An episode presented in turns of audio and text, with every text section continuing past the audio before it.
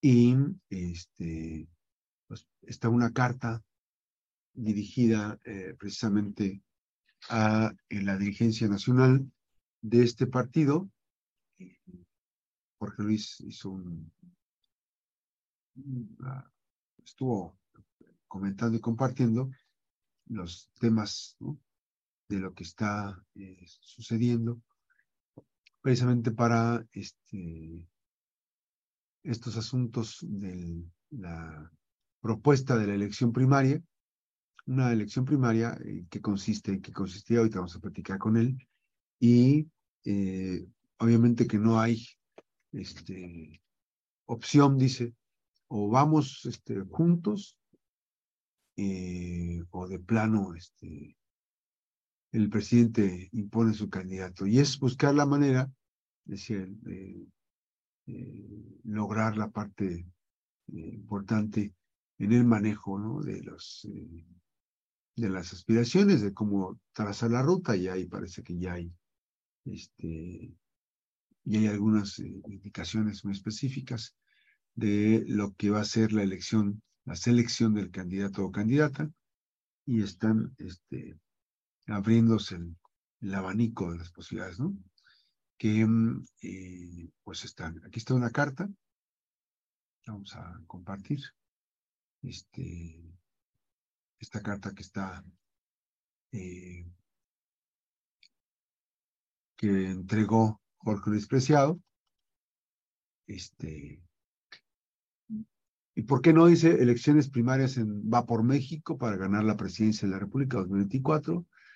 Eh, habla él precisamente eh, que estamos a menos de un año que se renueve la titularidad del Poder Ejecutivo, del Poder Presidencial, y sobresale entre los opositores el régimen federal vigente, es posible reunir en una sola persona, en un solo candidato o candidata, toda la, nuestra inconformidad, todas las distintas formas de pensar e impulsar el futuro de nuestro país que nos eh, caracterizan, dice él también. Más aún, de ser eso posible, ¿cómo podríamos elegir a esa o a ese ciudadano singular?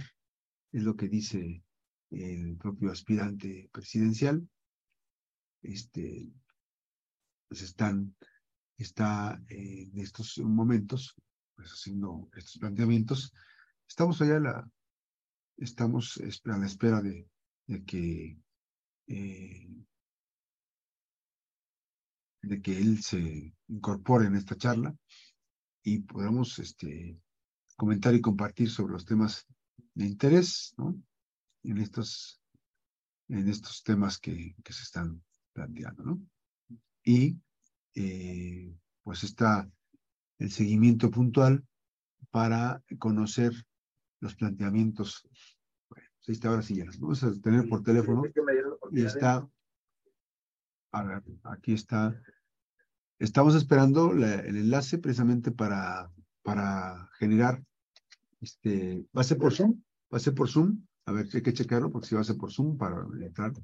Y este, pues tener la eh, posibilidad, ya, ya, ya estamos sobre tiempo, a ver si estamos en la posibilidad de, generar, ¿no?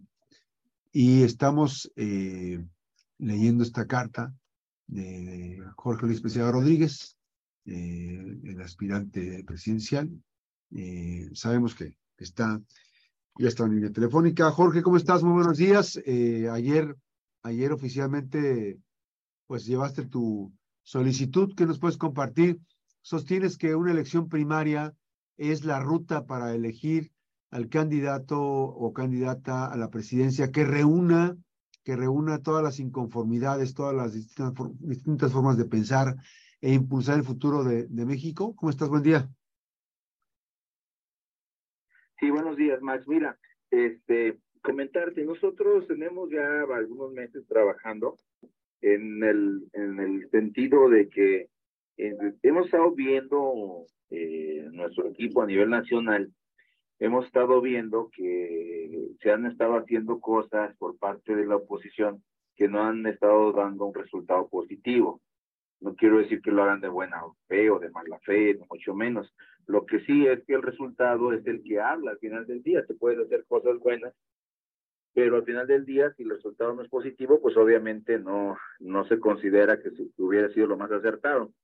Eh, y me refiero a lo siguiente, durante las últimas elecciones nosotros eh, nos hemos eh, aliado y los, los dirigentes y los las dirigencias de los partidos han propuesto determinados candidatos y lamentablemente pues hemos perdido ya de las 32 gobernaturas, si, si se puede decir así el tema de la Ciudad de México, pues hemos perdido 23. Entonces cuando eh, vas perdiendo 23 partidos, poniéndolo en términos de fútbol, este, y sigues diciendo que todo está bien, que no pasa nada, pues la verdad es que sí, sí está pasando algo. Si seguimos haciendo las cosas igual, pues no, no se puede esperar un resultado distinto. Entonces, en ese sentido, nosotros propusimos hace algunos meses que la forma eh, de elegir al candidato tendría que ser abierto a los ciudadanos y que los ciudadanos eligieran quién consideran que debe ser el candidato de la oposición para enfrentar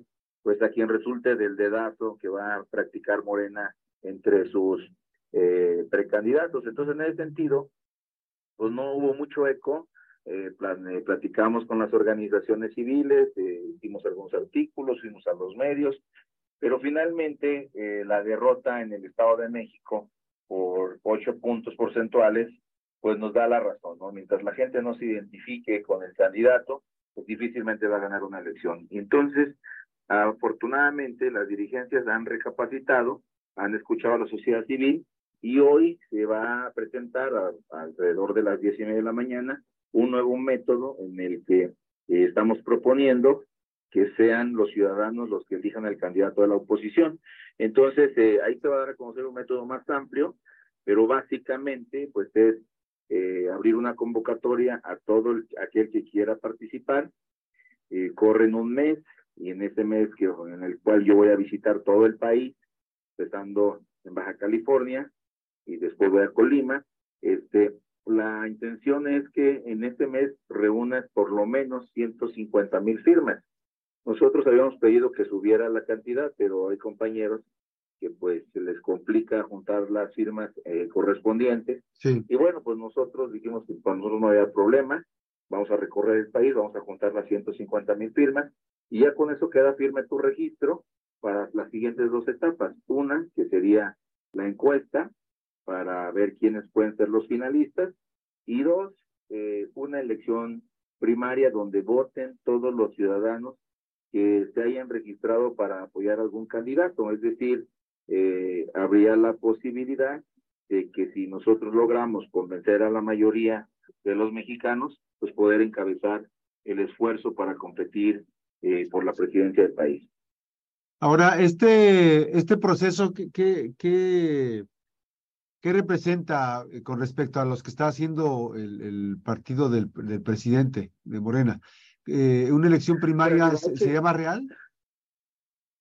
Bueno, sí, por supuesto. Mira, yo creo que hay una gran diferencia entre los dos modelos. Por supuesto, yo debo reconocer pues que ellos se adelantaron, ¿no? O sea, eh, hay que decir la, las cosas como son. A pesar de que este gobierno no ha cumplido en temas muy delicados como salud, eh, suficiencia de medicamentos, atención médica, militarización, inseguridad pública, el tema del crecimiento económico, la falta de atención al campo, el incremento de los fertilizantes un 200%. Es decir, me podría pasar toda tu entrevista platicándote de los eh, de las situaciones que ellos dijeron que iban a resolver y que lamentablemente a cinco años de haber llegado, pues no han resuelto, le siguen echando la culpa a los malos del pasado y no a resolver los problemas. Pero también debo reconocer, Max, que a pesar de todo eso, pues siguen siendo una fuerza electoral importante. La gente sigue votando por ellos y en muchos de los casos la gente que no eh, los quiere que sigan al frente, pues no van a votar, ¿no? Entonces, eh, en los casos más eh, complejos, pues es el Estado de México, donde más del 50% de la gente pues no fue a votar, y entonces tú puedes estar muy inconforme, estás muy enojado, pero si no se hace algo extraordinario, pues no, de como el ir, salir y ir a emitir tu voto, pues no vas a lograr nada pero también los candidatos, pues, eh, parte somos responsables porque no logramos entusiasmar lo suficientemente a la gente para que se tome ese derecho que tiene constitucionalmente de ir y ejercer su voto. Entonces yo creo que aquí, cantándolo en términos muy sencillos, es va a haber dos caminos. El candidato que elija el presidente a través del dedazo y el candidato que elija la oposición a través de la consulta ciudadana donde todos los mexicanos puedan votar. Jorge, este, acaba de decir el presidente que, o sea, ya está, como que los está midiendo ahí el presidente, eh, los está midiendo y los está este, diciendo que en fecha próxima él ya va a decir quién, es quién va a ser el candidato de, la oposición. Este, aunque estamos muy lejos de, que ocurra ello, este, esto, pues va a ser importante no perder de vista eso, ¿no? El, el, método va a ser fundamental. Sí, yo creo que el presidente se basa en, en algo que, que sabemos todos, ¿no? Que siempre hay algún precandidato que es favorito de, de algunos grupos o en las dirigencias o en los, o en los grupos empresariales y es normal de la, del, del análisis tradicional, es decir, bueno, no se hagan bolas, eh, el, el engrudo se embarra así, ¿no? Pero realmente yo sí le voy a apostar a que la gente eh, nos dé su firma y por supuesto le voy a apostar a la elección interna. Este, estoy convencido de que si eh, la oposición simula, como está simulando él, este, pues la elección del próximo 2024 va a ser un fracaso, porque el candidato que salga de este proceso, eh, si no se percibe que fue un proceso real, auténtico, donde la gente votó, pues lo que va a suceder es que la gente va a decir, pues son lo mismo, y por supuesto la oposición va a tender a desaparecer. Eso es lo que debemos evitar y yo creo que es eso a lo que le tenemos que apostar, a un candidato absolutamente emanado del pueblo y que no esté eh, previamente acordado, designado. Y por supuesto, si eso llegara a pasar, nosotros vemos que hay dados cargados o vemos que hay cierto favoritismo, pues por supuesto que vamos a, salir a denunciarlo y a señalarlo. Por otro lado, eh, amigo, fíjate que yo quiero hacer una campaña un poco diferente a lo que se viene haciendo todos los días en todo el país. En todos los días en el país, quienes quieren ser candidatos, pues lo primero que hacen es mentarle la madre al presidente, pues, y dicen, ah, pues ya, mira, ya viste que, que fui y les te lamenté y pues ahora voten por mí. Pues no funciona así. Yo creo que la gente espera más, más cosas que agresiones. La gente espera, pues, ver un proyecto de país, un proyecto eh, donde van a estar todos, ¿no? O sea, ¿qué vamos a hacer con las personas más pobres del país, que cada día son más? ¿Qué va a pasar con los programas sociales de los que ahora ya reciben este, algún apoyo del gobierno, pues por supuesto hay que ver eh, eh, la, la, necesidad de que los programas continúen, qué vamos a hacer con las clases medias que cada día se adelgazan más y que ya no se le ve una oportunidad clara de salir adelante, qué vamos a hacer con los eh, micro y grandes empresarios pues, que generan empleos todos los días y que lamentablemente pues no cuentan con ningún apoyo, incluyendo eh, en periodos tan complejos como lo fue el COVID. ¿Qué vamos a hacer con la gente del campo que hoy, este, pues cada día cuesta más producir eh, lo mismo y, y, lo mismo ya al venderlo pues no nos ajustan para pagar eh, lo que le invertimos. O sea, hay muchos temas que tenemos que atender, que tenemos que resolver y por supuesto tenemos que dar una propuesta clara. Y la propuesta no puede ser eh, eh, señalar que el, gobierno actual sigue cometiendo errores y que por eso deben de votar. Yo creo que sí hay que decirlo y hay que señalarlo, hay que, hay que darle profundidad, hay que darle fondo a la discusión, pero eh, creo que los mexicanos pues esperan mucho más que esto de un eh, candidato de la oposición. Oye, Jorge, ¿ya, ya les dijeron qué días, en qué momento se van a empezar este proceso? Hoy eh, tenemos una reunión en el Hotel Hilton Alameda. A las 10 de la mañana es un desayuno de todos los precandidatos con las dirigencias y eh, a las diez y media se va a dar a conocer el método ya completo. No ha habido un documento oficial y espero que ahí lo presenten. Y ahí ya de manera formal se establecerá eh, días, plazos, tiempos, requisitos. Y bueno, nosotros, yo, como se lo mencioné a la dirigencia nacional por escrito, yo así que como me la pongan bailo, ¿verdad? Si lo quieren con firmas, sin firmas, con recorridos, con encuestas, como la quieran, yo le voy a, entrar, voy a participar y a mí no me queda ninguna duda que vamos a ganar este proceso. Oye, eh, Jorge, en, finalmente te preguntaría, Entonces, si no se ajusta a, una, a un proceso abierto, si se tiene la tentación de tener un proceso de simulación, no, no hay posibilidades de que la oposición pueda estar en la batalla presidencial. Yo creo que no, no, no, hay, no hay forma, porque si los, si las, los partidos dicen, mira, esta es mi propuesta, y pues ya lo hicimos 23 veces, es lo que te quiero decir, ni siquiera ahí estoy hablando de algo que no esté probado, ¿no? Claro. Este, en 23 gobernaturas planteamos candidatos y en las 23 sufrimos derrotas. Entonces, es claro que no está funcionando el método. Decía Albert Einstein que la definición de locura era hacer lo mismo siempre y esperar, y esperar un resultado diferente. Entonces, si empezamos a hacer lo mismo, pues es que estamos locos, ¿no? Creo que hay que hacer algo diferente y creo que la diferencia es que la gente participe y, y no es un tema que yo haya inventado, por supuesto, ¿no? Eh, hay bastante teoría al respecto de las primarias en Latinoamérica, sobre todo en los Estados Unidos, y te puedo poner dos ejemplos muy claros, ¿no? Eh, primero, en Chile, Argentina y, y, Uruguay, de cada 100 candidatos que van a primarias, el 71% ganan las elecciones.